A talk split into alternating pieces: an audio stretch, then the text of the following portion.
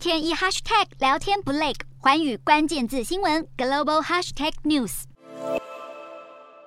石油与天然气价格惊惊涨，让全球能源巨擘赚翻天。世界第二大石油公司壳牌石油公布第二季财报，获利再创新高。经过调整后，年增百分之二十五点六，达到一百一十四点七亿美元，不止远远高于分析师预估的一百一十二点二亿美元，也比第一季的九十一点三亿美元还要亮眼。壳牌同时也宣布要扩大股票回购规模。摩根大通分析师认为，股票回购规模增加，代表壳牌对二零二三年营运的现金流很有信心。法国道达尔能源集团第二季获利也大增，净收入是去年同期的近三倍，达到五十七亿美元，并且宣布要回购股票。乌俄战争不止推升油价，也为航运市场带来压力。运费飙涨，让油轮成了抢手货，尤其是现有船只，而且需求超过供给，让买家提高出价。油轮价格在半年内就飙涨将近百分之六十。专家也提到，由于海上运费攀升，今年多数航运公司的营收应该会缴出好成绩。